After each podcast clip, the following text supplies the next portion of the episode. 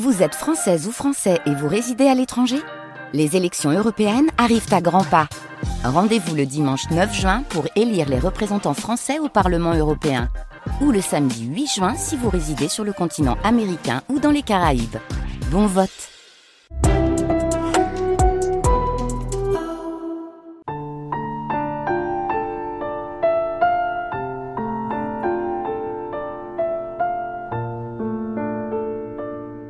France Culture, jusqu'à 6 heures du matin.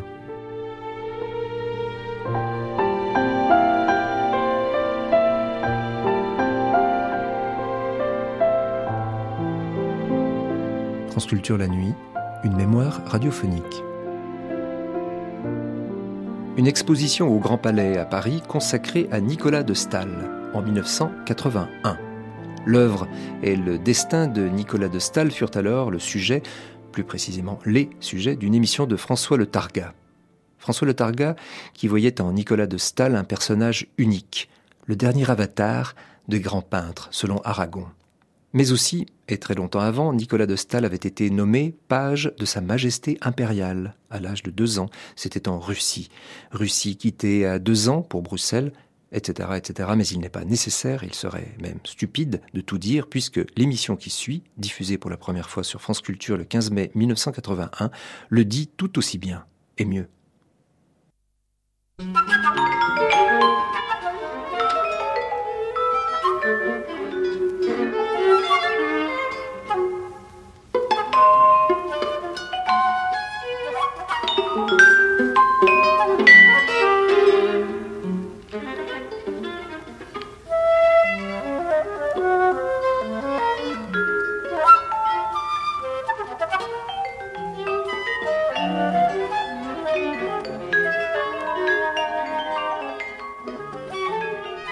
Il est peut-être gênant d'avoir connu un artiste pour parler de son œuvre.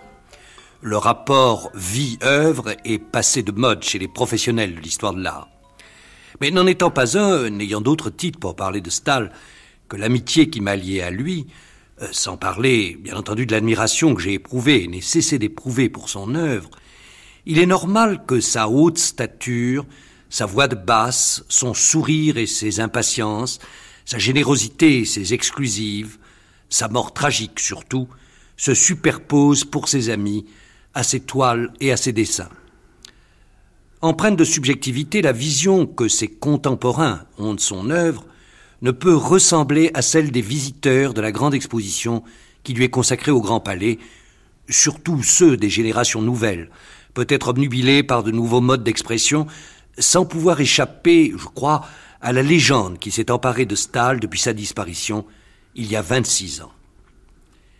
Même si l'on a connu de près l'aventure de l'art abstrait, on n'en est pas plus disponible pour parler de cette aventure en toute objectivité. Même si l'on est capable, comme nous y aide par exemple l'exposition Paris-Paris, d'établir des comparaisons et des points de repère, un historique même de la peinture non figurative, cela ne peut pas m'empêcher de mettre à part l'œuvre et le destin de Nicolas de Stahl. Pour moi, il est l'arbre qui dissimule la forêt, au risque d'être injuste envers d'autres artistes dont les signes sont peut-être aussi distinctifs, quoique moins accusés. On me pardonnera donc de parler de Nicolas de Stahl comme d'un personnage unique. Je ne serai pas le premier à le faire, ni j'espère le dernier.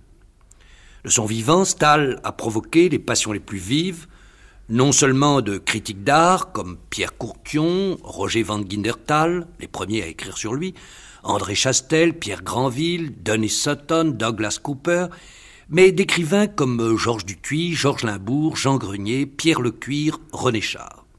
Dans son énorme livre sur Matisse, Aragon voit en Nicolas de Stahl le dernier avatar des grands peintres. André Breton ajoute une de ses toiles à sa prestigieuse collection.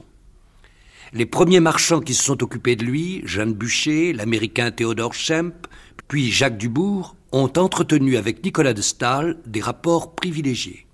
Citons enfin, dès les débuts de Stahl, la haute protection de Georges Braque, dont on connaît la réputation de solitude, et qui n'a cessé d'admirer ce jeune géant, auteur d'une peinture bien différente de la sienne, sauf qu'à la fin de la vie de Braque, on le verra peindre de petits paysages très proche dans l'évanescence de la dernière période de Nicolas de Stahl.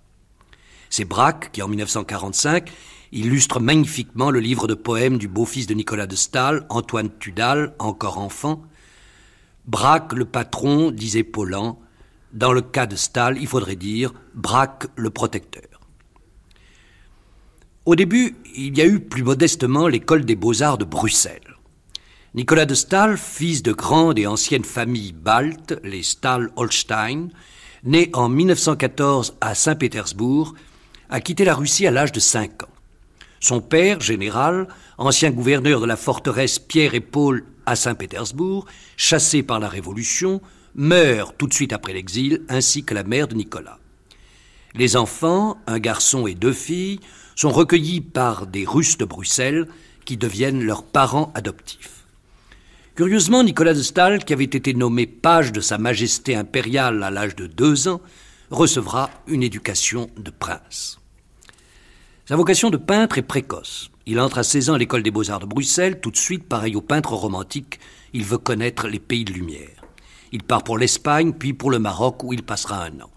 C'est là qu'il rencontre une femme peintre, Janine Guillou, qui lui présentera plus tard son cousin Jean Desrolles, qui sera le premier à initier Nicolas de Stahl à l'abstraction. Le couple vit dans la pauvreté. En 1939, Stahl s'engage dans la Légion étrangère Démobilisé, il retrouve sa compagne à Nice. C'est là qu'il connaîtra Hans Harp, Magnelli, les Delaunay. Et si avant cette période on connaît nombre de croquis de voyage proches des peintres voyageurs du XIXe siècle, si la première toile importante de Stahl s'inspire du Gréco ou du Picasso de l'époque bleue, le portrait de Janine en 1942, c'est dans ces années-là qu'il se donne avec fougue à un style de peinture qui ne doit plus rien à la réalité extérieure. Graphisme sauvage, fausse géométrie, composition colorée ou très sombre vont jaillir sous le pinceau de Stahl en même temps que d'autres travaillent avec les mêmes armes et dans le même but. Rien d'étonnant que la première exposition de Nicolas de Stahl en 1944 chez Jeanne Bûcher se fasse en compagnie du peintre hollandais Domela, abstrait depuis 1920, et surtout de Kandinsky, que tout le monde ignorait en France, où il vivait pourtant dès avant la dernière guerre. C'est un paradoxe qu'en pleine occupation, à l'époque de sévères fermetures de frontières, la peinture, et singulièrement Nicolas de Stahl, s'émancipe et retrouve des sources étrangères jusque-là négligées en France, du moins par les collectionneurs et les grands marchands.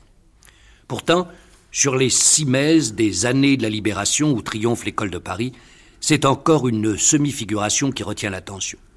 Malgré ses premiers succès, Nicolas de Stahl connaît la misère et, comme il n'a pas le caractère facile, la solitude.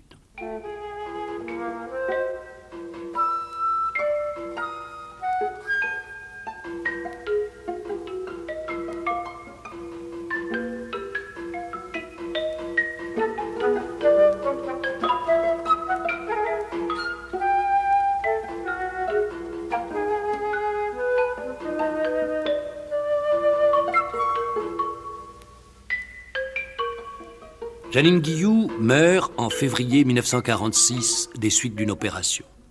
Remarié, Nicolas de Stahl connaîtra un commencement de confort auprès de sa nouvelle femme dont il aura trois enfants. Il ne s'est pas arrêté un seul instant. La peinture s'est faite plus dense, plus énigmatique, plus dramatique aussi. La matière est de plus en plus épaisse, de plus en plus travaillée. Les tonalités restent sombres, malgré quelques affleurements de rouge ou de bleu. Cet univers purement abstrait semble résumer des lignes de force, au sens propre du terme. Luttant jour après jour pour se faire reconnaître, l'art de Nicolas de Stahl fait penser dans ces années-là à un fauve tapis dans l'ombre, prêt à bondir sur sa proie. En mars 1946, il écrit Pour moi, l'instinct est de perfection inconsciente et mes tableaux vivent d'imperfection consciente. J'ai confiance en moi parce que je n'ai confiance en personne d'autre. Et je ne puis, en tout cas, savoir ce qu'un tableau est ou n'est pas et fabriquer de nouvelles constantes avant de peindre. Il faut travailler beaucoup, une tonne de passion et cent grammes de patience. C'est à partir de 1949 que les compositions, comme il nomme la plupart de ses toiles, se simplifient, comme si elles avaient profité de cette période d'incubation nocturne. Des gris sobres, des jaunes, des bleus, apparaissent à la surface de couches successives, travaillées au couteau, toujours décentrées. L'appellation d'abstraction lyrique s'applique-t-elle à Nicolas de Stahl Oui et non. Effusive et subjective, la période qui couvre les deux années 1949 et 1950 se double d'une violence contenue qu'à mon sens on serait en peine de trouver chez d'autres peintres de cette époque. Le lyrisme suppose l'à peu près de la pensée, l'abstraction suppose la tentation du bon goût. Nicolas Stahl est au-delà de ces hasards ou de ces réussites fragiles. Certes, chaque tableau de cette époque existe en lui-même. Malgré les grands formats, Nicolas de Stahl reste un peintre de chevalet, attentif à la composition, à l'équilibre des toiles. Mais en même temps, on le sent, on le voit bien, d'une toile à l'autre, il poursuit la même aventure. Lui qui parlait beaucoup, qui avait du goût pour l'amitié, qui adorait sa famille et traversait volontiers Paris à pied pour rencontrer un ami, donnait à sa peinture l'essentiel de lui-même. C'est vrai pour tous les grands peintres et encore plus vrai si on les a vus dans le secret de leur atelier. Mais il y avait chez Stahl des forces à revendre, il en usait et abusait. En 1945, il avait été un des premiers exposants du Salon de mai. L'année suivante, il sera du comité directeur, bien qu'encore son seul peintre abstrait. Il a des amis fervents, collectionneurs comme Jean Audrillon, Jean Boré, des écrivains comme Georges Limbourg, Georges Chéadé, Maurice Saillet, bientôt Georges Dutuy, le gendre de Matisse. Les pères dominicains, grands amateurs d'art moderne, l'ont exposé dans leur couvent. Par chance, un marchand de tableaux américain, Theodore Schemp, habite au-dessus de chez Stahl, rue Goguet. Après Jeanne Bûcher, une tentative malheureuse avec le célèbre marchand Louis Carré, Stahl rencontre celui qui s'occupera le mieux de son œuvre et qui sera pour lui comme un père, Jacques Dubourg, mort cette année, avant que s'ouvre la rétrospective du Grand Palais. La gloire est venue avant la fortune. Nous sommes en 1950, l'abstraction, cette fois, respire le calme, la force. Il participe à d'innombrables expositions. Les lettres qu'il écrit à cette époque à Théodore Schimp, à un nouvel amateur, au critique anglais Denis Sutton, euh, témoigne de son besoin impérieux d'être connu et reconnu. En très peu de temps, Nicolas de Stahl va bénéficier de l'engouement des collectionneurs pour cette nouvelle peinture dont il est et dont il reste le plus grand représentant. Il expose à Londres, à Paris. D'André Chastel à Pierre Courtion, de Georges Dutuy à Roger Van Guidertal, la critique se mobilise. Petits tableaux qui sont comme la préparation des plus grands, on peut les voir en ce moment à la galerie Jeanne Bûcher, parfois formats immenses, une toile appartenant à Denis Sutton, aujourd'hui à la Tate Gallery de Londres, à deux mètres sur quatre, accompagnée de grands dessins à l'encre de Chine, ou un peu plus tard au Master Flow, la production de Stahl est énorme. La plupart du temps, il peint la nuit, à l'électricité, à la limite de ses forces. En février 1952, il affirme On a le choix de ses propres obstacles, mais jamais celui de l'aboutissement, jamais, quels que soient nos échecs. Engagé à fond dans cette aventure picturale qui n'a d'autre soutien que la peinture pure, Nicolas Stahl ne cesse pas pour autant d'aimer les rues de Paris ou de Londres, qu'il va découvrir avec étonnement, les ciels de Hollande où il est retourné. Nouvelle tentative en 1951 de touches plus rapides, plus rapprochées, couleurs plus variées aussi. Est-ce parce qu'il a découvert au musée des monuments français des mosaïques de Ravenne ou encore la grande exposition Van Gogh et sa lumière Autre rencontre capitale, celle du poète René Char, avec laquelle il va faire un livre illustré de gravures sur bois superbe. Pris dans une sorte de tourbillon fait de succès, de rapidité dans l'exécution de son travail, Stahl s'ouvre au monde extérieur.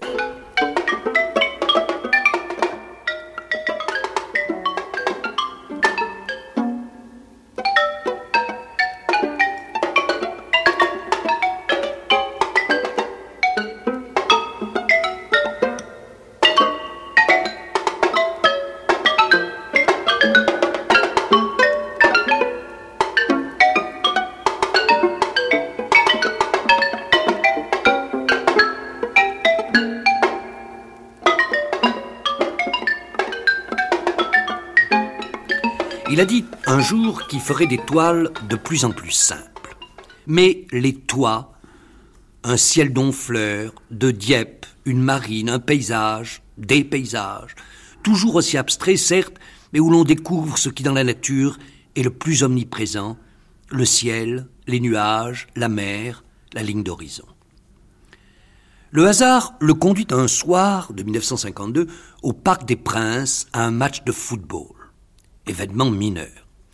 Les maillots des footballeurs, les projecteurs sur la pelouse verte déclenchent en lui un véritable délire visuel. Désormais, au centre de son œuvre, il va falloir contempler cette série d'instantanés, de toiles inspirées par cette vision, traduites en multiples variantes, où alternent les verts, les blancs et les noirs, euh, particulièrement dans la toile intitulée Le Parc des Princes ou les grands footballeurs, ou bien ailleurs, dans de plus petits formats, les rouges et les bleus. Le mouvement, la vie pénètre ces taches colorées, les irradie comme en un rêve, avec la rapidité d'une vision fugace, fixée en un instant. Il écrit à René Char. Entre ciel et terre, sur l'herbe rouge ou bleue, une tonne de musc voltige, en plein oubli de soi. Quelle joie, René, quelle joie. Alors, j'ai mis en chantier toute l'équipe de France, de Suède, et cela commence à se mouvoir un tant soit peu. Si je trouvais un local grand comme la rue Gauguet, qui était son atelier, je mettrais en chantier 200 petits tableaux pour que la couleur sonne comme les affiches sur la nationale au départ de Paris. Pour comprendre ces toiles et celles qui vont suivre, il faut penser que Nicolas de Stahl est un visionnaire et un mythologue. Esprit peu rationnel, il ne s'est jamais plié dans l'existence, dans la conversation et encore moins dans sa peinture à ce qui fait la trame de notre vie quotidienne, le lieu commun. C'est à ce refus du lieu commun qu'on reconnaît le grand artiste. À partir de rien, d'un détail saugrenu ou invisible aux autres, Stahl était capable de créer un monde. C'est ce qui a retenu l'attention d'écrivains proches de lui comme Pierre Lecuir ou René Char, c'est ce qu'il faut avoir en mémoire pour regarder les toiles de sa dernière période. À partir de 1952, on a parlé d'un retour au figuratif. Avec humour, euh, Nicolas Stahl disait même qu'il ne voulait pas faire partie du gang des abstractions avant. De même, cent ans plus tôt, quand on disait à Delacroix qu'il était un peintre romantique, il répondait Moi, monsieur, je suis un pur classique. Oui, c'est vrai, Stahl a refusé de se laisser enfermer dans le courant qui prévalait alors. C'est également vrai qu'il va donner à ses toiles des titres très concrets que l'on va reconnaître footballeur, fleurs, paysages, nus, nature morte. Mais quand il peint des séries de bouteilles, n'illustre-t-il pas à contrario le mot de Pascal sur la vanité de la peinture? Non, la peinture n'est pas vanité. Fidèle à tout un courant de l'histoire de la peinture, celle qui commence à tintorer pour déboucher sur Cézanne en passant par Delacroix, Nicolas de Stahl reste seul à l'intérieur de ses tableaux et de ses dessins. L'objet, le personnage, footballeur, musicien, cavalier, femme nue, le paysage, sont de simples points de repère qui marquent sans doute la réconciliation de la peinture avec le monde extérieur, mais surtout la volonté d'affirmer la suprématie de la peinture sur toute réalité. Est-il utile d'ajouter que pour arriver à cette réussite totale, il fallait avoir vécu des années d'ascèse, de recherche, qui étaient déjà des trouvailles? Il me faut du recul, tous les reculs, disait-il à Jacques Dubourg. Et aussi. Il s'agit toujours et avant tout de faire de la bonne peinture traditionnelle, et il faut se le dire tous les matins, tout en rompant la tradition en toute apparence, parce qu'elle n'est pas la même pour personne. Que voulez-vous? Je crois aux circonstances dont naît l'œuvre d'art on s'apercevra un jour que j'évolue logiquement et que chaque tableau pour moi est un tout. Alors, cela rentrera dans l'ordre et l'on ne demandera pas à ma peinture ce qu'aucune autre n'a pu et ne donnera jamais. Mon rêve, c'est de faire le moins de tableaux possible et les plus complets.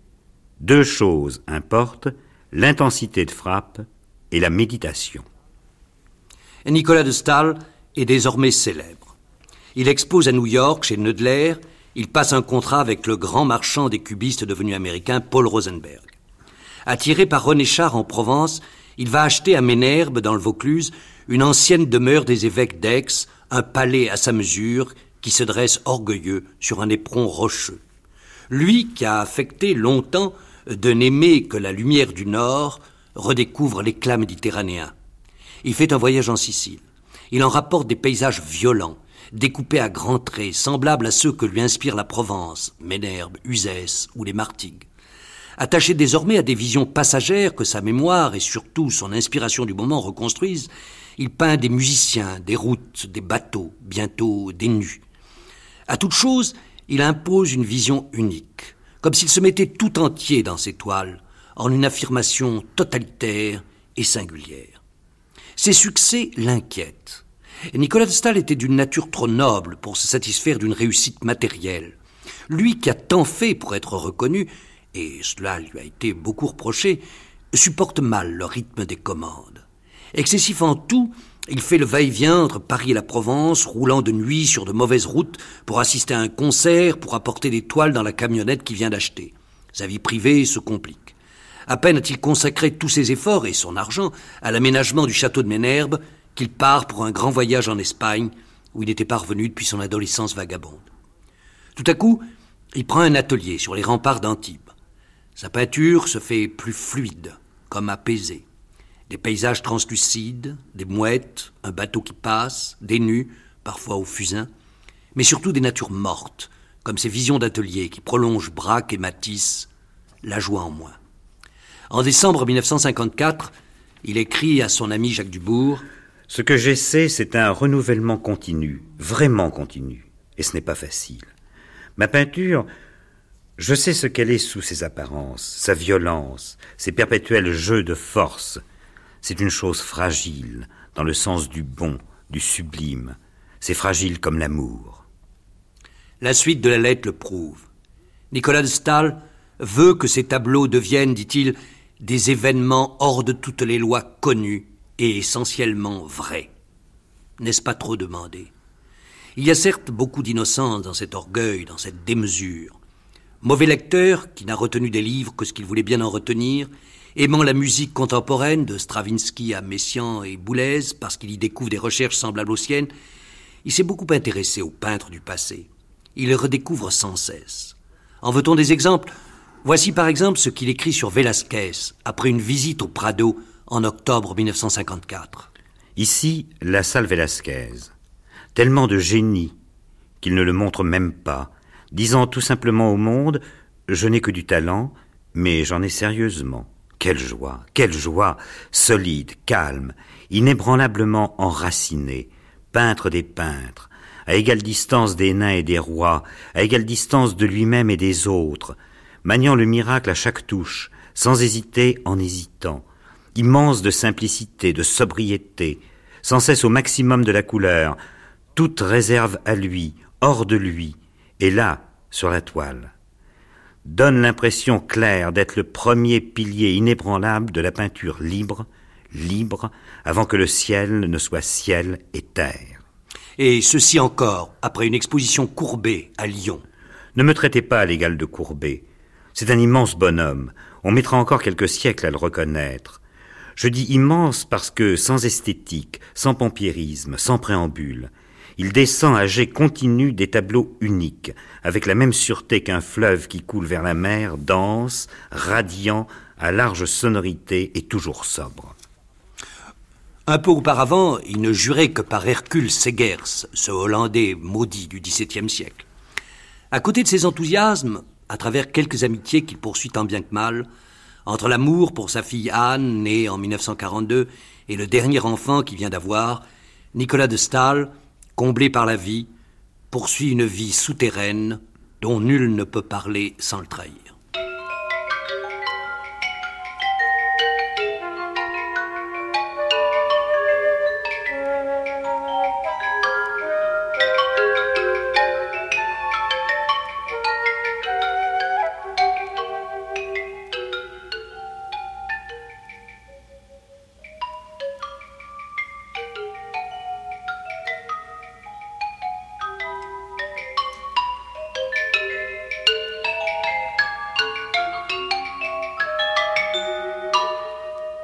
Les tableaux, je l'ai dit, deviennent de plus en plus fluides et parfois fantomatiques.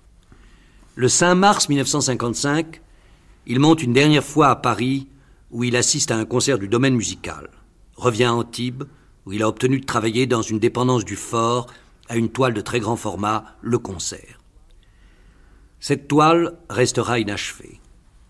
Le 16 mars, il écrit à Jacques Dubourg une courte lettre pour lui demander de régler un détail de meubles acheté en Espagne qu'il destine à Ménherbe. Puis, deux phrases. Je n'ai pas la force de parachever mes tableaux. Merci pour tout ce que vous avez fait pour moi. Une autre lettre pour l'ami des mauvaises et des bonnes années, Jean Boré. Si vous avez le temps, voulez-vous, au cas où l'on organise quelque exposition de mes tableaux, dire ce qu'il faut faire pour qu'on les voie? Merci pour tout. Le même jour, 16 mars 1955, Nicolas de Stahl, âgé de 41 ans, se jette du haut de la fenêtre de son atelier face à la mer. Personne n'expliquera jamais ce suicide. Ce qu'on peut seulement dire, c'est que Nicolas de Stahl le portait en lui comme une tension extrême. Sa carrière a été si brève, l'œuvre accomplie si considérable et si diverse dans son unité, que cette ultime tragédie est contenue dans toute sa peinture. Ce suicide montre assez que la violence des moyens mis en œuvre pendant les treize années qui comptent, de 1942 à 1955, n'était pas de vaines apparences. Eût-il franchi la crise qui l'a forcé à se tuer, que sans doute Nicolas de Stahl nous aurait donné une œuvre tout aussi importante. Ne savons-nous pas quelles richesses sont dispensées par la vieillesse de certains peintres? À l'opposé, on comprend mieux le suicide d'un Van Gogh, peintre maudit s'il en fut. La mort de Nicolas Stahl relève d'une fatalité qui n'a plus cours de nos jours, où l'ironie, la parodie et le pseudo-réalisme ont triomphé. L'aventure de Nicolas Stahl est à la fois anachronique et exemplaire. On croirait, à certains moments, qu'il a voulu mettre fin à l'histoire de la peinture en signant de son sang.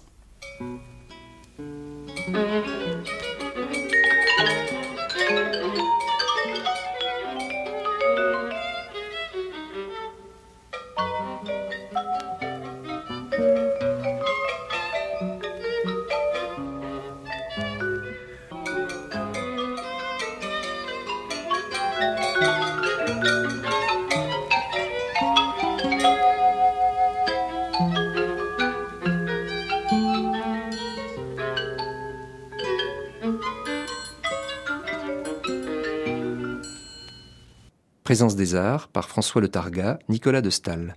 Première diffusion sur France Culture le 15 mai 1981.